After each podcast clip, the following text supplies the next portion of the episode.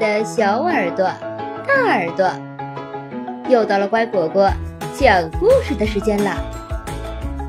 我是你们的好朋友丫丫，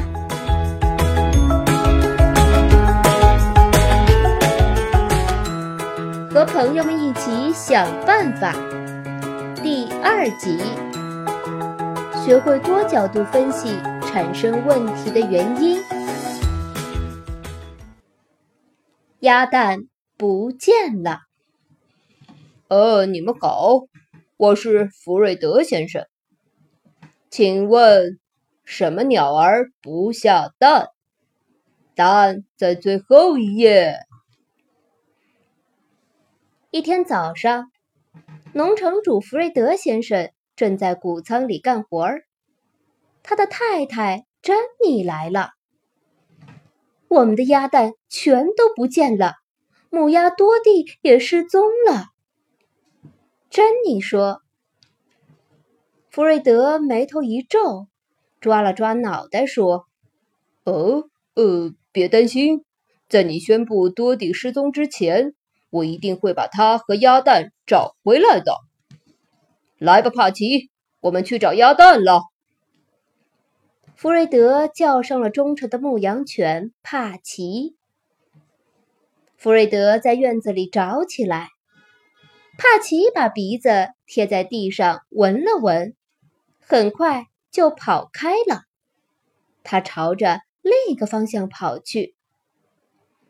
嗯，鸭蛋会不会在粪堆里？弗瑞德用干草叉在粪堆里翻了一通。不一会儿就停下了。他确定这里除了臭烘烘的牛粪，什么也没有。弗瑞德找啊找，一路找到了鸡舍后面的猪圈。他觉得找鸭蛋挺有趣的，随口就哼起了小曲儿。找鸭蛋，找鸭蛋，我要找到大鸭蛋。这儿找，那儿找，一定会找到。小猪波利也帮着弗瑞德先生一起找。他们把猪圈里里外外全搜遍了，还把苹果树底下的苹果挨个儿看了看。可是，连多蒂和鸭蛋的影子也没瞧见。弗瑞德又去牛舍里找，突然，唰，干草堆里钻进去一团白色的东西，呃，抓到了！弗瑞德眼疾手快，一把抓住了它。可惜那不是多蒂，而是奶牛康妮的尾巴。哞哞，接下来。弗瑞德又来到谷仓，可那里只有老马哈利在吃土豆。嗯，只有嘎嘣脆的土豆。弗瑞德嘀咕着，他突然想到了帕奇。啊，对了，说不定帕奇已经找到鸭蛋了。快到这儿来，帕奇！可是，一点动静也没有。现在，连帕奇也不见了。弗瑞德坐在一堆谷袋上，左思右想。嗯，看来找鸭蛋没他想象的那么简单呢。很快，弗瑞德兴奋地跳了起来。别担心，我有办法。弗瑞德一头钻进储物间。里面立刻传出叮叮咚咚声，所有的动物都围了过来。咔咔，砰！小羊莎莉问：“咩，这是什么声音？”母鸡海蒂说：“哥哥，弗瑞德先生又在捣鼓什么？这都是为了找到多蒂和他的鸭蛋呀。”不一会儿。叮叮咚咚声停止了。弗瑞德从储物间里跑出来，手里还握着一个奇怪的玩意儿。弗瑞德骄傲地宣布：“大家快看，这是高效鸭蛋追踪器。有了它，我们很快就能找到多蒂的蛋了。”弗瑞德把高效鸭蛋追踪器举在跟前，让它左右来回摆动。就这样，搜遍了整个院子。动物们一直跟在他身后，跟他保持一段安全距离。滴滴，滴滴，鸭蛋追踪器在水槽边突然叫起来，吓得海蒂一蹦三尺高。吼吼！弗瑞德赶紧把手伸进水槽里，他在水里捞啊捞。所有动物都屏住呼吸。当弗瑞德把手抽出来的时候，他捞出了一只生锈的马掌。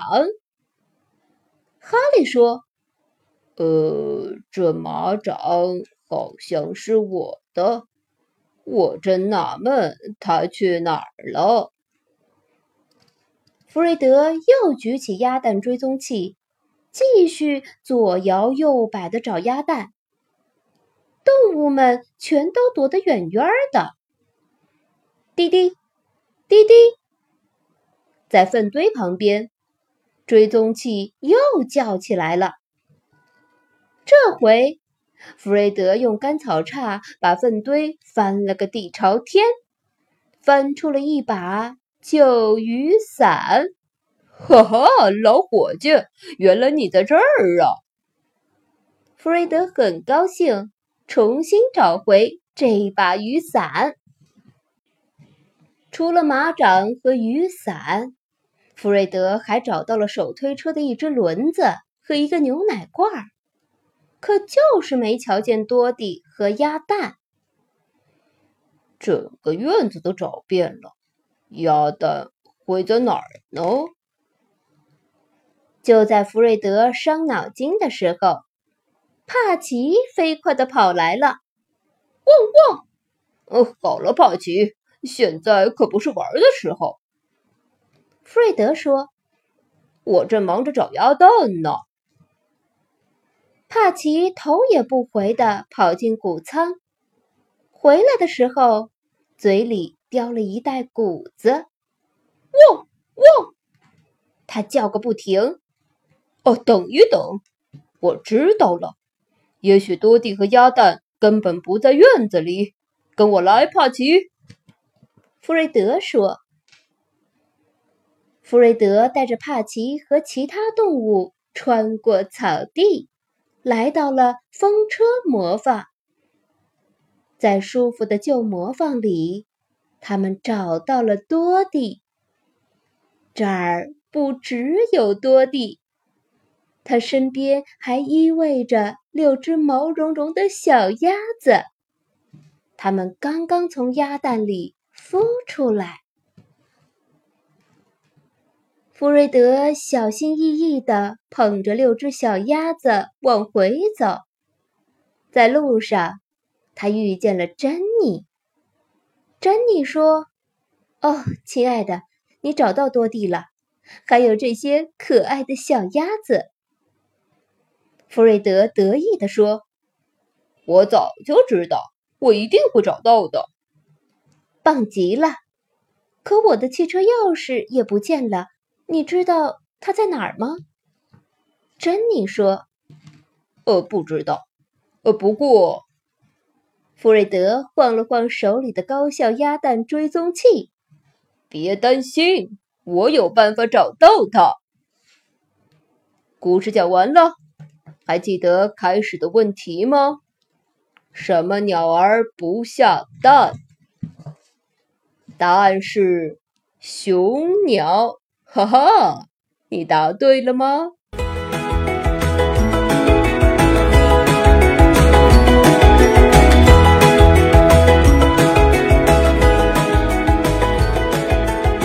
故事讲完了，你喜欢吗？感谢收听今天的故事。